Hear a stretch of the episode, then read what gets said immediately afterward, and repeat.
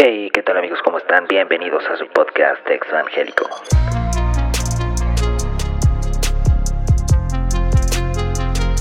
Bienvenidos a su podcast, podcast Exvangélico. Exvangélico. Bienvenidos a su podcast, podcast, podcast Exvangélico. Bienvenidos a su podcast, podcast Exvangélico. Hey, ¿qué tal amigos? ¿Cómo están? Bienvenidos, bienvenidos a su podcast Exvangélico. Yo soy Alex Juárez y espero que todos se encuentren muy bien. Hace unos días eh, vi un tweet que hablaba acerca de cómo es que pasamos de el mensaje de, de que esta generación debe de arrepentirse de sus pecados al mensaje de eh, la supergracia o la gracia sobre gracia. Y uh, me llamó mucho la atención y, empecé a, sacar mis propias conclusiones y llegué a la conclusión a través de eh, análisis del lenguaje que eh, pues los mensajes son producto de el fenómeno social de la iglesia, es decir, el fenómeno social o todo fenómeno social, todo fenómeno que involucre a la sociedad o que involucre parte de la sociedad es decadente por sí mismo. Que sea decadente no quiere decir que se termine, sino que pasa por etapas de nacimiento y decadencia. Es decir, atraviesa la, esta idea de la montaña rusa. Y lo mismo sucede con los mensajes. Los mensajes son cíclicos. Y justo eh, esta semana que leí este tweet me mandaron eh, tres videos muy buenos que los puse ahí en, Instagram acerca de eh, un mensaje de Diego Dreyfus hablando de que él es elitista con la energía. Dice yo no soy racista, no soy elitista, pero soy un eh, elitista con la energía. Si tu energía no me aporta o no me suma, textualmente dice puedes ir y chingar a tu madre allá muy lejos, te amo, namaste. Y, um, y luego un mensaje de Daniel Aviv, que creo que también todo el mundo lo conoce, otro también eh, motivador de redes sociales, donde él um, de alguna manera habla sobre eh, que no te juntes con personas que sean enanos mentales, sino júntate con gigantes espirituales. Muy desafortunado mensaje, pero el público al que va dirigido es un público muy emocional, entonces, eh, y no solo muy emocional, sino es un público que ah, es un poco difícil de localizar. Y finalmente un mensaje de Andrés Speaker que me di a la tarea de escuchar completo porque no quería sacarlo de contexto, eh, acerca de la iglesia, de la Santa Iglesia.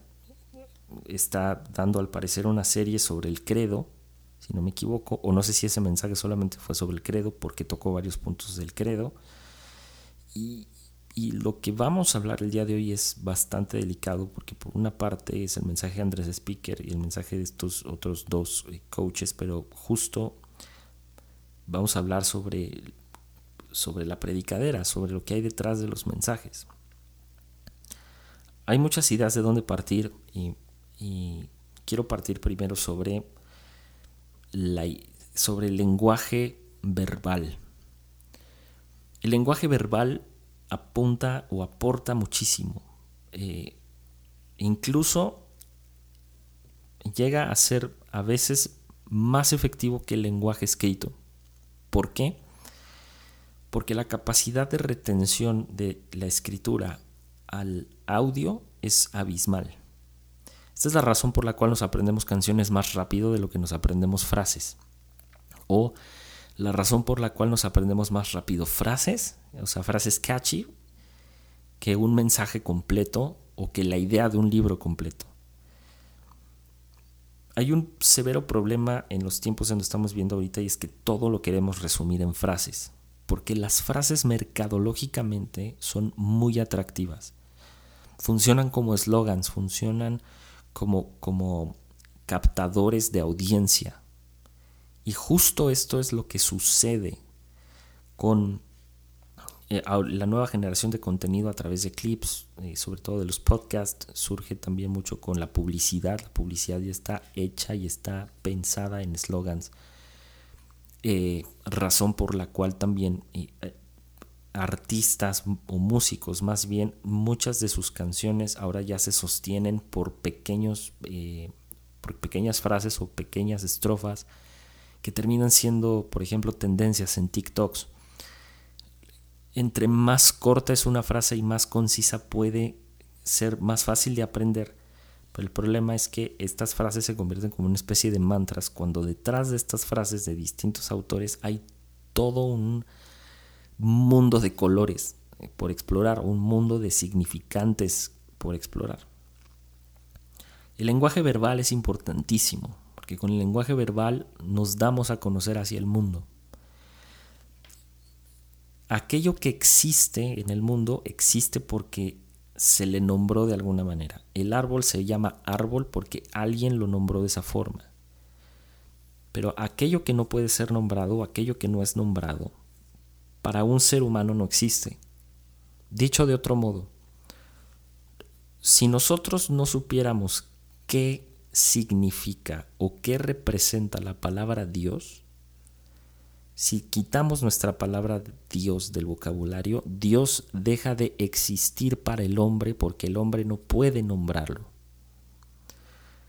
Solo aquello que se nombra existe. Esta es la importancia del lenguaje verbal. El lenguaje verbal induce a ideas, induce a conductas, genera vínculos y separa o segrega a las personas o bien las une. Hay algo muy característico con el lenguaje y el lenguaje tiene dos vertientes muy fuertes. O el lenguaje en general, pero sobre todo el lenguaje hablado y escrito, tiene dos vertientes. Es que se pueden separar por su carga positiva o por su carga negativa. ¿A qué voy con esto?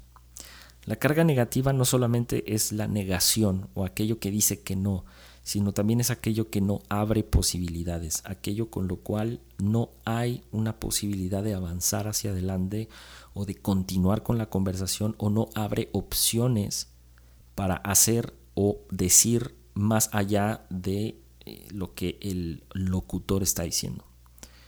Es decir, eh, el lenguaje positivo, o más bien, eh, sí, el lenguaje positivo es aquello que apunta al sí y que abre opciones.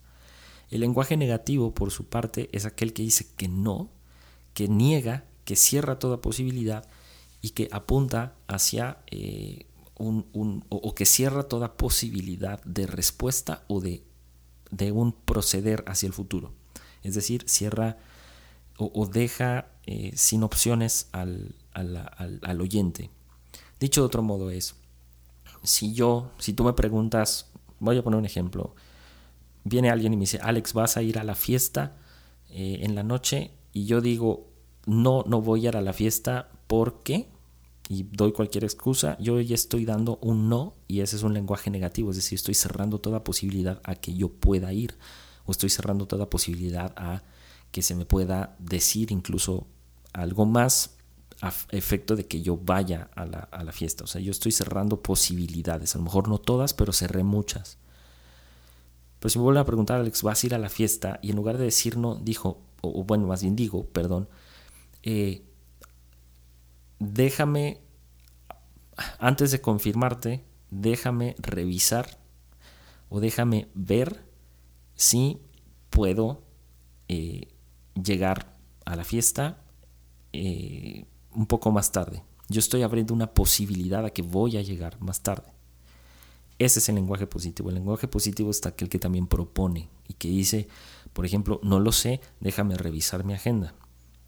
El no lo sé es un lenguaje con una carga absolutamente positiva porque estoy siendo honesto con el no sé, pero por otro lado estoy diciendo, no hay nada definido, déjame reviso.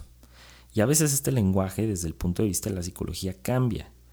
Al decir, por ejemplo, en lugar de hablar en sentido negativo de no, no puedo, es mejor decir, déjame, eh, o sea, déjame verificar que sí efectivamente puedo hacer esto, tengo tal producto o lo que sea.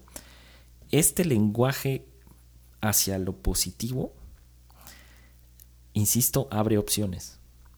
Pero en ambos casos, o en más bien en estos tres casos, no e-, existe algo muy curioso que es el lenguaje positivo con carga negativa. Y desde la ontología del lenguaje, lo que hace este, este tipo de, de sí, este, esta, esta manera de hablar sobre el, sobre el lenguaje o esta manera de expresarse acerca de un tema en específico, insisto, con un mensaje positivo, con carga negativa, hace que el, para el cerebro sea fácil procesarlo, porque está abriendo una opción, pero, está, pero al mismo tiempo está segregando el pensamiento, es decir, está separando en la mente o diciendo en la mente que esto que es negativo, como por ejemplo la separación, el no aceptar a cierto tipo de personas, es algo positivo. Es decir, estamos cerrando la opción de algo y lo estamos convirtiendo, esa negación lo estamos convirtiendo en un lenguaje positivo. Y este es el principio de la coacción y de la coerción. La, coacción y de la coerción en, su principio, a través de los mensajes eh, de, por ejemplo, de las sectas o de los gurús y de los coaches, empieza por algo negativo y termina siendo algo positivo, porque aparentemente es algo que va a generar cambio. Vuelvo a lo mismo, está abriendo opciones. Y este tipo de lenguajes son muy peligrosos. Muy peligrosos porque son porque aparentemente son claros, pero en realidad tienen detrás, insisto, una carga negativa. Justo a los predicadores que han escuchado durante toda su vida a otros predicadores, se les enseña a hablar así, se les enseña a hablar con este tipo de lenguajes. Y esto es bien complejo porque en lugar de abrir opciones hacia el diálogo, las terminan cerrando.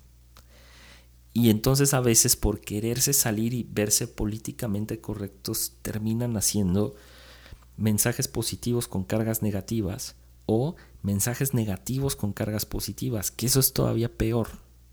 Los mensajes negativos con cargas positivas son aquellos que te dicen eh, el clásico, por ejemplo, volvemos al mismo de arrepiéntanse generación pecaminosa y que de pronto te muestran una esperanza. Es decir, yo te, no me acuerdo si es Spurgeon el que decía que yo debo de, de llevarte hacia el infierno, o sea, llevo lo que debo de hacer en la predicación o al momento de compartirte el Evangelio es decirte qué es lo que va a pasar contigo y llevarte por lo más oscuro del infierno, y luego eh, subirte al cielo, ¿no? O sea, darte la cura de la enfermedad. Y esto es mucho lo que hacen en la iglesia. Y ese es un, ese es un mensaje negativo con una carga positiva. Y lo que hacen los mensajes negativos con cargas positivas es que normalmente inducen al miedo y generan trauma. Dejando de un lado esta parte del lenguaje y recomendándoles muchísimo, muchísimo eh, uno de, los libros que a mí personalmente me cambió por completo eh, la, manera de, ver el lenguaje es precisamente eh, ontología,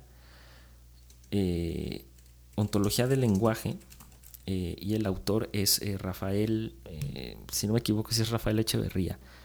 Es, un libro eh, disponible, me parece también está disponible en Amazon, eh, en Kindle, eh, Ontología del Lenguaje, y de hecho este mismo autor tiene otros libros acerca de, lenguaje. Este libro se utiliza muchísimo en, coaching, pero también se utiliza muchísimo en el derecho, se utiliza muchísimo en, en distintas áreas de las carreras, sobre todo en, humanidades. Eh, de hecho, hay un ejemplar disponible en la Universidad de Chile y me parece que, está, que se puede descargar en PDF. Y es un libro muy bello que precisamente habla sobre, eh, no el origen del lenguaje, pero sí sobre el uso de los lenguajes, en, hablando del aspecto positivo, negativo, etc. Ahí queda, lo dejo en la descripción. Y, en fin, ¿qué sucede con, o cómo replanteamos la idea del mensaje? Primero, que entremos a la parte de la predicación. O sea, entremos a la parte de qué es, qué es predicar, qué significa eh, el, la palabra en sí, qué conlleva la palabra de predicar. Bueno, predicar es propagar o extender, por ejemplo, una doctrina o un cúmulo de ideas haciéndolas públicas y patentes. Es enunciar o expresar una característica acerca de algo o de alguien en una oración eh, a manera de proposición o a manera de proponer. Predicar es eh, básicamente exponer un predicamento, eh, proponer una serie de incluso cuestionamientos, una serie de, insisto, mensajes. Y no está mal, no es que la predicación esté mal, el problema es que la predicación sin el correcto uso del lenguaje produce mensajes similares a los de estos coaches. Y esta es la razón por la que hoy pastores durante el transcurso del tiempo cambian sus mensajes conforme a las necesidades sociales, pero lo hacen de manera muy lenta porque hay un miedo terrible a equivocarse en la predicación. Hay un miedo terrible a equivocarse en la predicadera, a no decir algo políticamente o religiosamente correcto citando parte de la predicación del pastor Andrés Speaker, hay una parte donde él ah, dice lo siguiente, si realmente te reconcilias con Dios, te reconcilias con la iglesia. Él dice que eh, habla de que él rechazó a la iglesia porque eh, la iglesia lo rechazó a él y luego por eso rechazó a Dios. Y habla de su proceso un poco sobre su reconciliación con la iglesia. Y, luego tiene en, la predicación, dice esto, eh, eh, hay que reconciliarse con Dios, si realmente te reconcilias con Dios, te reconcilias con la iglesia, y luego dice, si solo dices Diosito y yo, Diosito y yo, textualmente dice, no sé de qué Dios estés hablando, no sé en qué Dios estás creyendo. Si piensas que solamente eres Dios y tú y no hay lugar para la iglesia o no necesitas de la iglesia.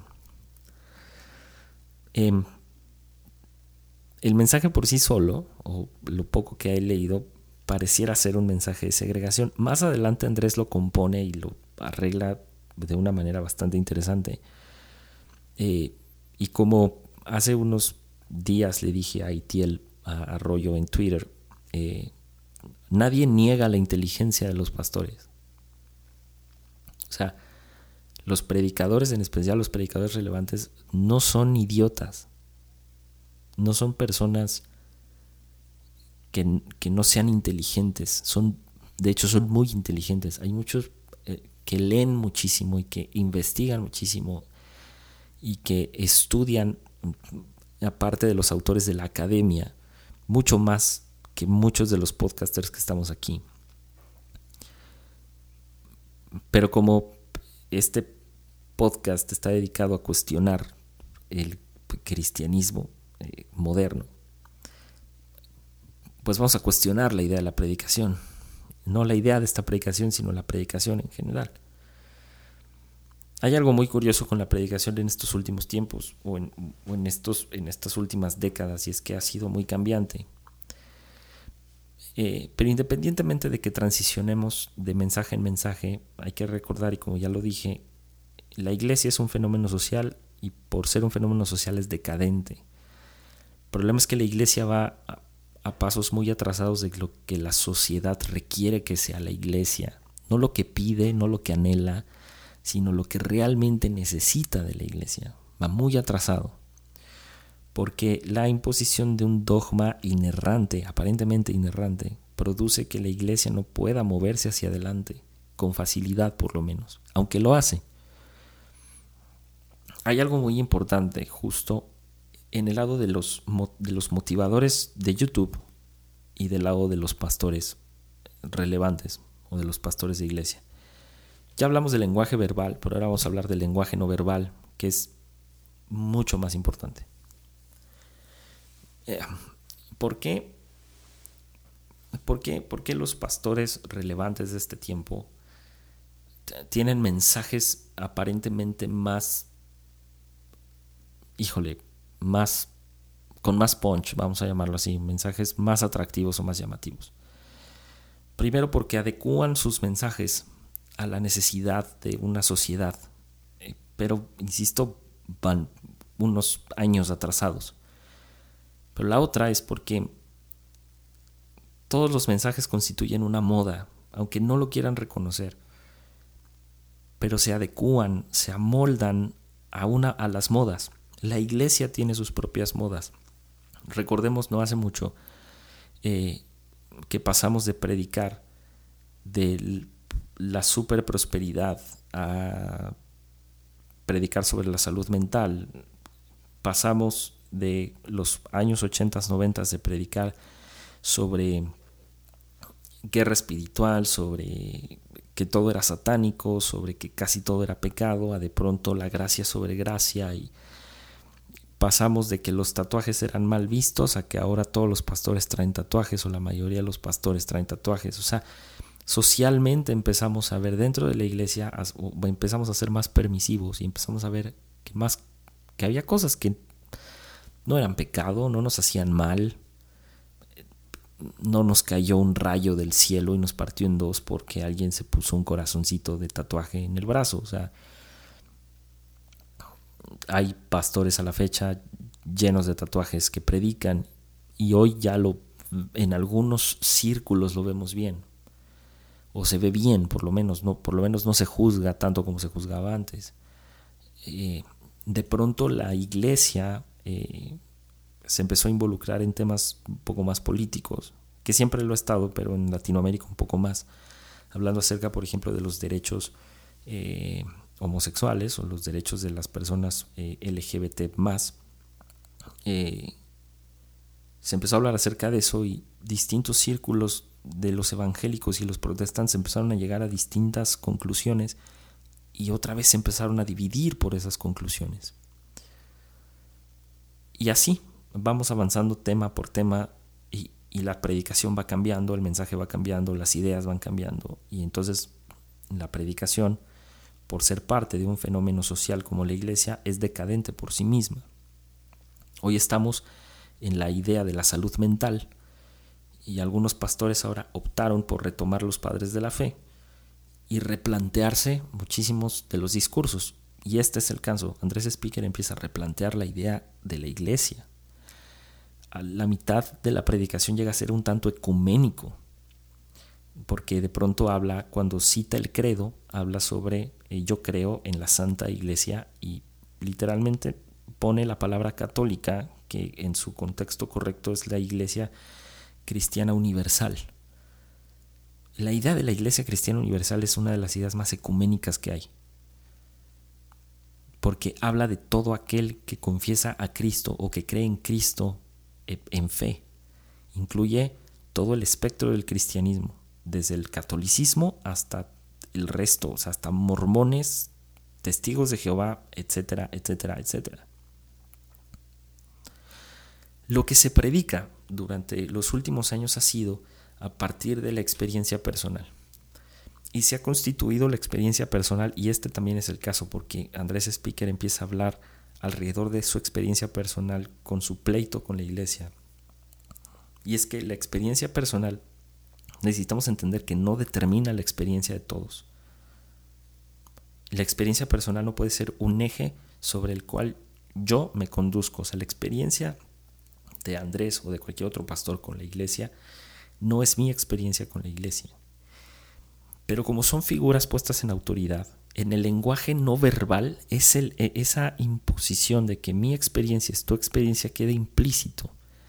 Volviendo a la parte del lenguaje no verbal. El lenguaje no verbal es, incluye desde dónde y bajo qué circunstancias se dan estos mensajes. Es decir, en el caso de Diego Dreyfus, Diego Dreyfus está dando este pequeño clip eh, de, que yo lo bajé de TikTok. Eh, este pequeño clip lo está dando en una alberca él con un traje de baño negro, un short negro, eh, bajado el short a la altura de la cadera, con un bronceado perfecto, un look perfecto, un filtro en la cámara excelente, una iluminación padrísima.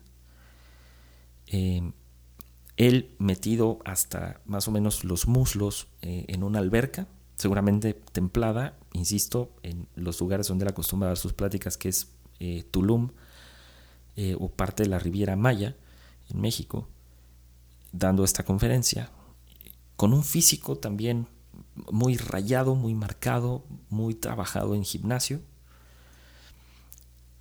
Y cuando tú ves una persona así, ves una persona eh, que en automático le delegas una autoridad, sea mucha o sea poca, porque es algo que tú no tienes. Pero parte del lenguaje no verbal también es la inteligencia. La inteligencia impone. La manera en la que uno expresa lo poco o mucho que ha leído, aunque sea poco lo que haya leído, pero lo expresa bien y claramente, impone muchísimo. La gente con conocimiento y que sabe explicar el conocimiento de manera simple es, es alguien que, o son personas que imponen muchísimo, a las cuales les entregamos y les delegamos una autoridad. Daniel Aviv es el mismo caso, es alguien elocuente, es alguien que sabe estructurar un mensaje de manera muy fina. Pero recordemos que Daniel Aviv viene de una escuela de actuación, viene de Televisa, la televisora más grande de Latinoamérica. Fue actor en Televisa, fue actor de telenovelas. Y la producción que él trae detrás, normalmente una producción a dos o tres cámaras, con cortes profesionales hechos en, en, en, en híjole, me atrevería a decir en After Effects o cualquier otro programa de edición de video bueno, eh, con filtros en locaciones específicas, con vestuario específico, con un guion específico, hablando a un público específico, con una elocuencia brutal, con un dominio de la palabra y de la lectura brutal, porque es alguien que ha leído mucho, pero además es un hombre de negocios. Y en automáticamente, cuando vemos un personaje así, bien alineado, bien arreglado, le conferimos una autoridad. Lenguaje no verbal. Las locaciones, los lugares, las formas en las que se dicen las cosas, si se dicen de manera muy disruptiva, si se dicen con un cierto carisma, ese es el lenguaje no verbal.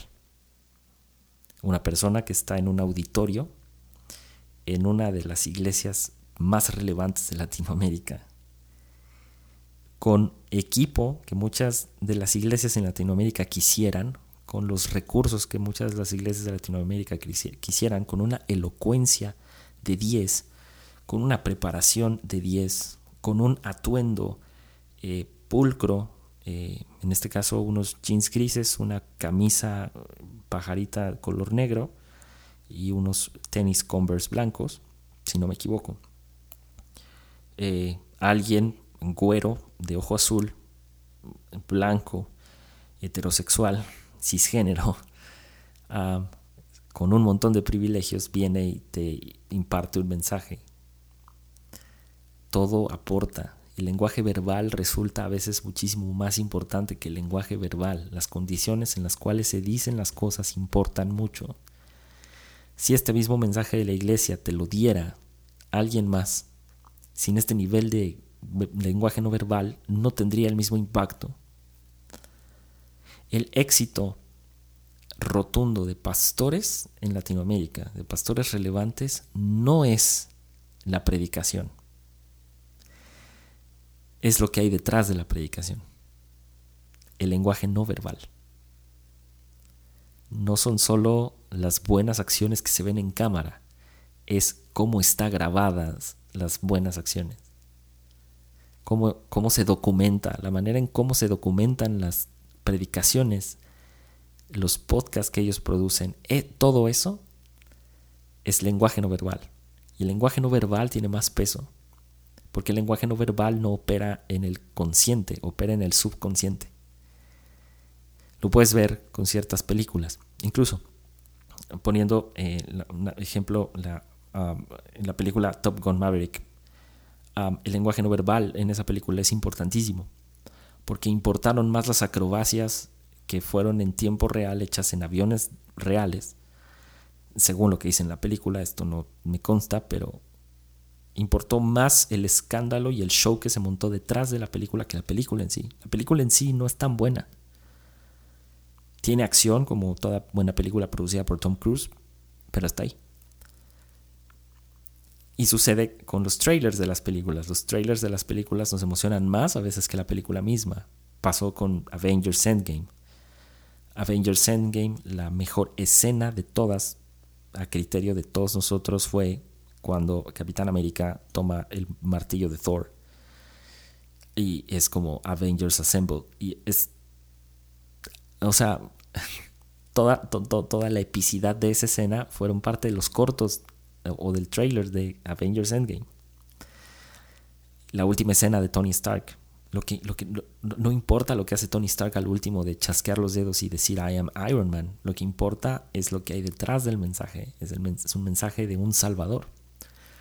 El contexto que hay detrás del mensaje no verbal de, del uh, I am Iron Man, que es una antítesis del I am uh, inevitable de, eh, por parte de Thanos lenguaje no verbal.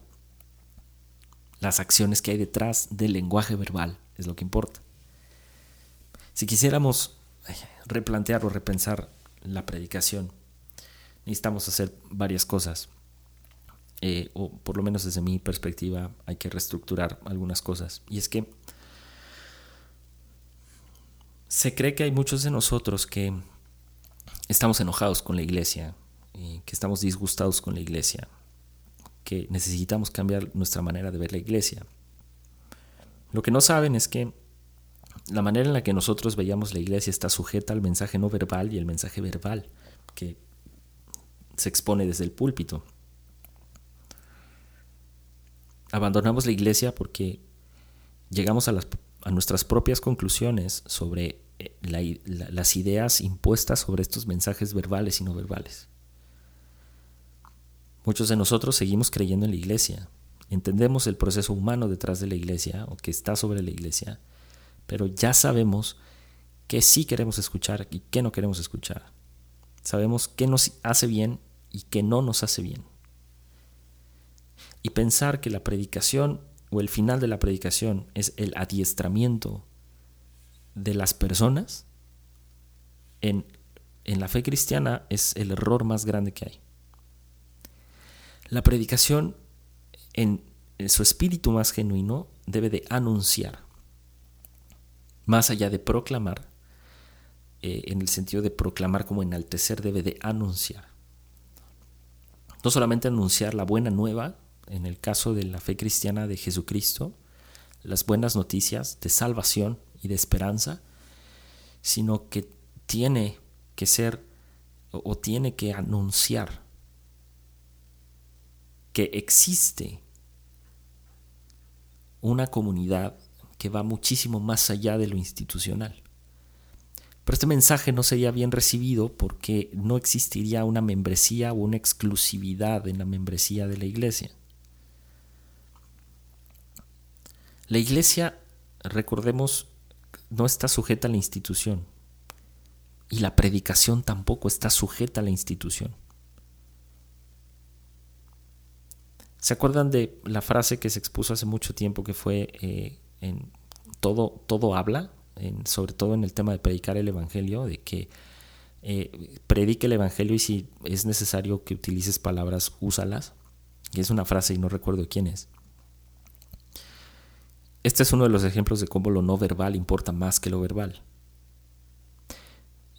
Claro, cuando nos conviene sí, pero cuando no nos conviene no. Y, es aquí donde viene el dilema.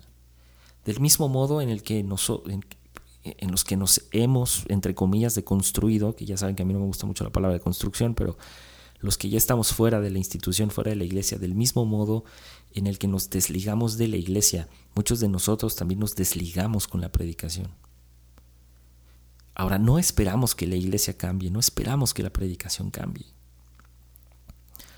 No sé quién les dijo que nosotros buscamos la misma atención que ustedes como pastores o la misma atención que tienen estos pseudo coaches y motivadores. nosotros descubrimos qué es lo que no queremos más allá de lo que sí queremos.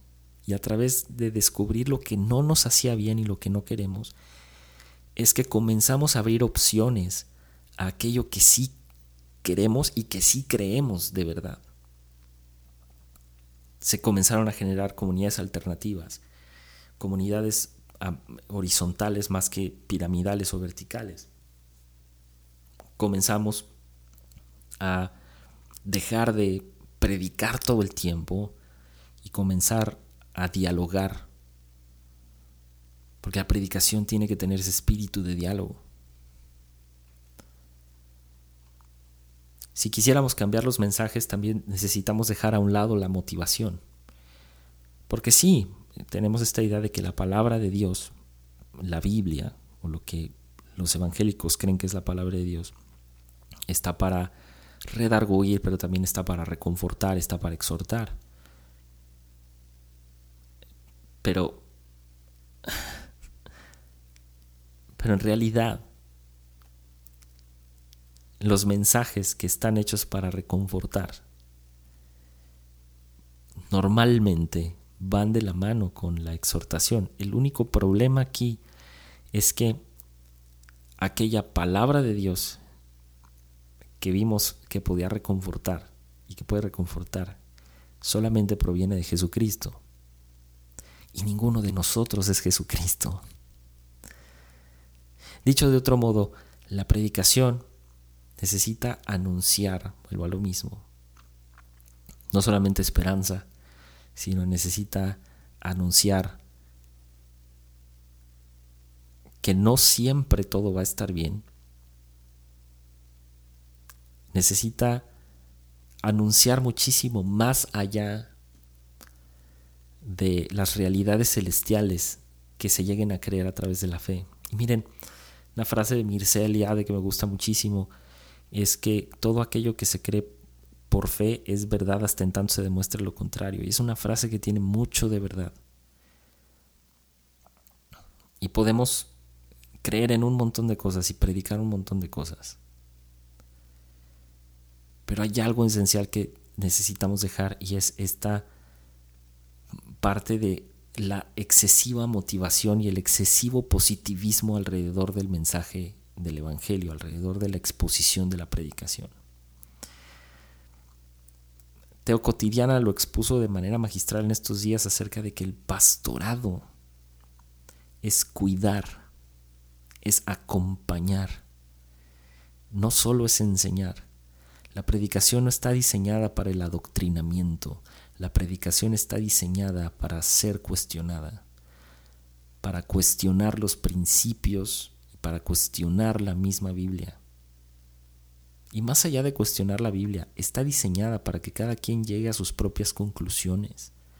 Alguien alguna vez me dijo, la predicación que tiene más eh, o que, tiene, que tiene más valor, por ponerlo así, que significa más para las personas, es aquella donde no hay amenes de por medio, donde no hay gritos, no hay guaus, no hay fuego, no hay ninguna de estas frases que utilizamos para enaltecer la predicación de los relevantes. Lo mismo sucede con la predicación pro iglesia. La predicación no está diseñada para ser pro iglesia, la predicación no está diseñada para amoldar las enseñanzas de Jesucristo a mi criterio. La predicación está diseñada para una interpretación de cada quien, que cada quien llegue a sus propias conclusiones.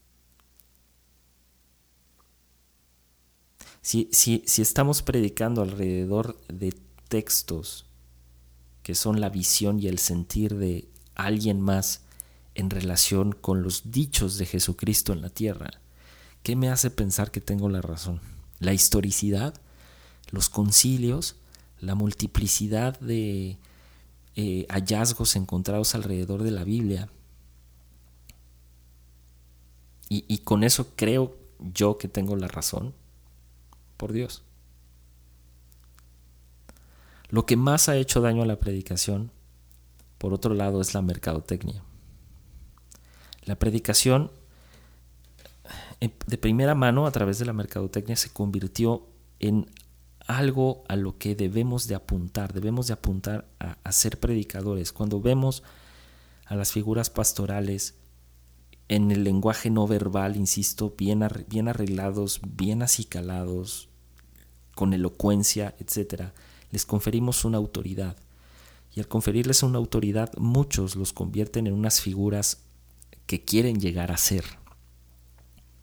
La predicación se convirtió en algo accesorio, se convirtió en una especie de eh, anhelo, de trofeo, de meta. Y esto es culpa de la manera en cómo se publicita la predicación. No tengo nada en contra de redes sociales, no tengo nada en contra de, de, que, de suban clips en redes sociales, pero sí en la exaltación de las figuras que predican. El único mérito que hay alrededor de la predicación, el único es la preparación. Cómo se prepara un mensaje. Ese es el único, el único crédito que puede haber detrás de. Porque todo lo demás se toma de algo que ya fue escrito, de cosas que ya están disponibles. Olvidemos de lado la Biblia y vámonos con los padres de la fe. Hay muchas personas que predican a través de lo que dijeron padres de la fe. A la fecha hay personas que predican cosas que predicó Spurgeon en su tiempo. El único mérito que hay detrás es la labor en la preparación del mensaje. Y eso es todo. Pero insisto, no es la obligación central del pastor.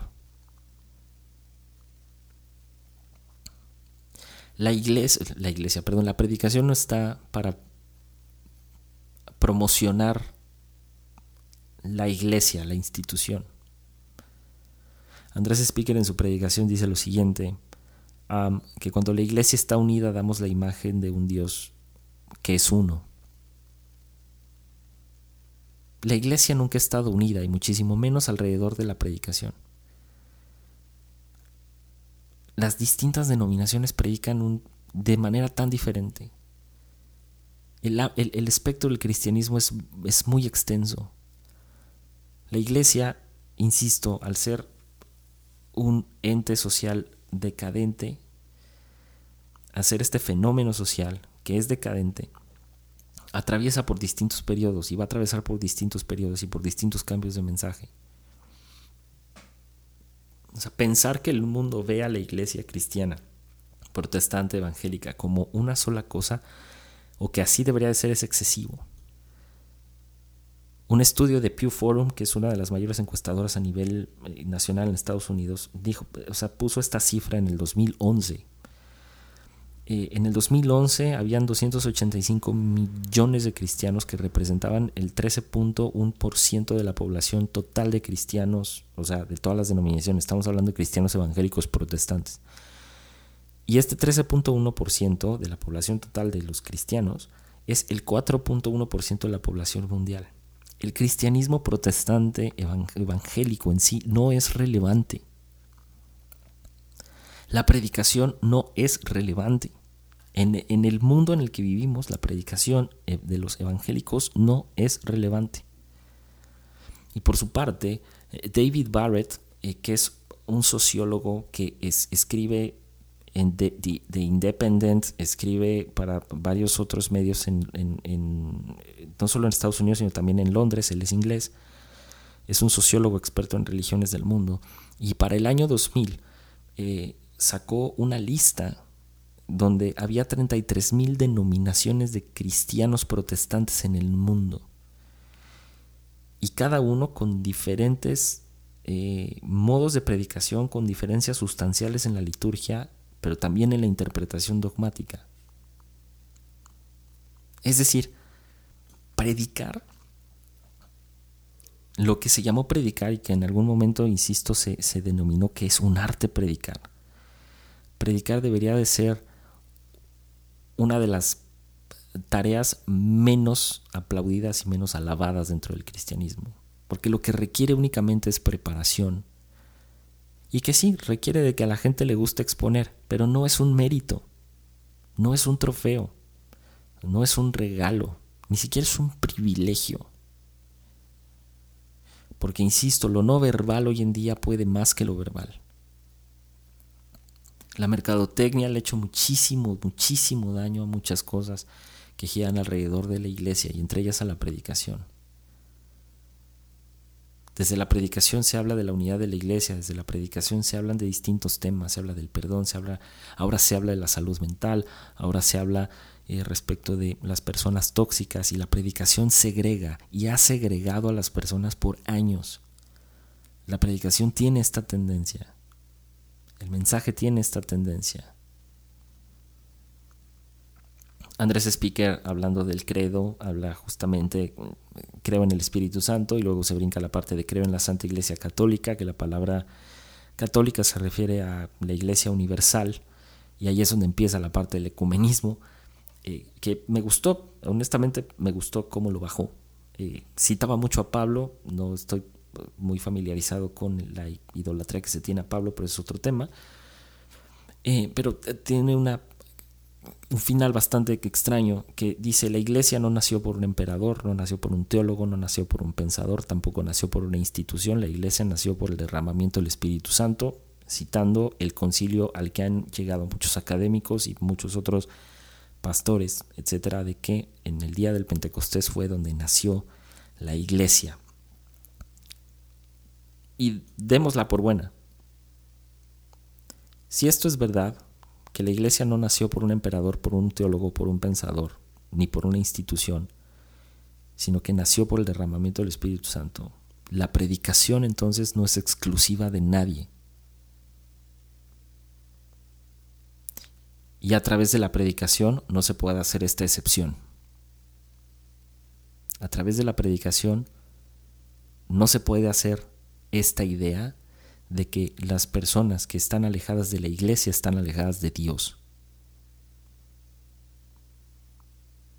¿Por qué? Porque la predicación no le pertenece a ninguno de estos, así como la iglesia no le pertenece y no fue o no nació de ninguno de ellos. Y claro, hoy hay distintas formas de predicar, distintos modelos, etcétera, etcétera. Y eso es válido. Pero la predicación no debe de inducir. La predicación debe, debe de partir a través de la deducción, del método deductivo, no del método inductivo. La predicación no debe de inducir a las personas a hacer o comportarse de tal manera. Debe de hacerlas pensar. Las personas son inteligentes, pueden sacar sus propias conclusiones y decir que dentro de la predicación hay algo con lo que no están de acuerdo es tan válido como decir no voy a la iglesia porque no me siento cómodo y no me siento aceptado, no me siento respaldado, no me siento amado, no me siento importante o dejo de ir a la iglesia porque estoy lastimado porque esto no le pertenece a nadie. El cristianismo no es exclusivo de nadie. La predicación no es exclusiva de nadie. Cierra con algunas cosas. Al final, Andrés, como que hay cristianos genuinos en la iglesia evangélica y hay cristianos genuinos en la iglesia católica, pero así como hay cristianos genuinos en la iglesia evangélica, hay personas que van a la religión evangélica y hay personas que van únicamente a la religión cristiana. Y volvemos a la misma idea de que la palabra religión es, es eh, expuesta como algo malo. Eh, y él dice, ¿no? O sea, podemos tener diferencias con los católicos, ese es un asunto entre ellos y Dios, podemos tener diferencias en la liturgia, diferencias en las creencias, pero es algo entre ellos y Dios. ¿Se acuerdan cuando hace años la iglesia cristiana ah, tiró de satánicos a los católicos? Ven cómo vamos avanzando a pasos muy lentos. termina con que la eh, expresión plena de Cristo está en toda la iglesia, etcétera, etcétera, etcétera. Eh, claro, hay diferentes expresiones de la iglesia, diferentes expresiones grupales y también diferentes expresiones de predicación diferentes conclusiones en la predicación. Y no hay nada de malo en ello. No hay nada de malo en ello. Finalmente, cito a,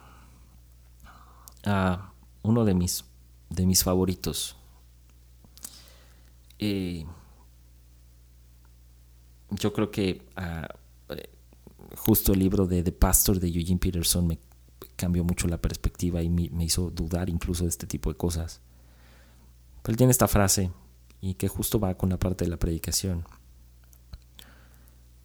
de el, el uso excesivo del lenguaje no verbal detrás de la predicación que es similar a la mercadotecnia, que tiene que ver con mercadotecnia. Y es esto, dice, la cultura norteamericana es probablemente la cultura menos cristiana que, que nunca hemos tenido.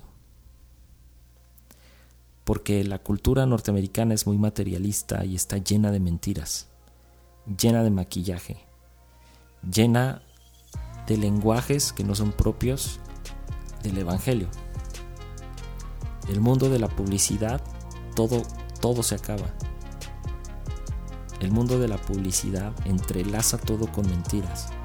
Ofrece mucho y entrega poco, apelando a lo peor de los instintos del ser humano. Amigos, esto ha sido todo por hoy y nos vemos en la que viene. Chao.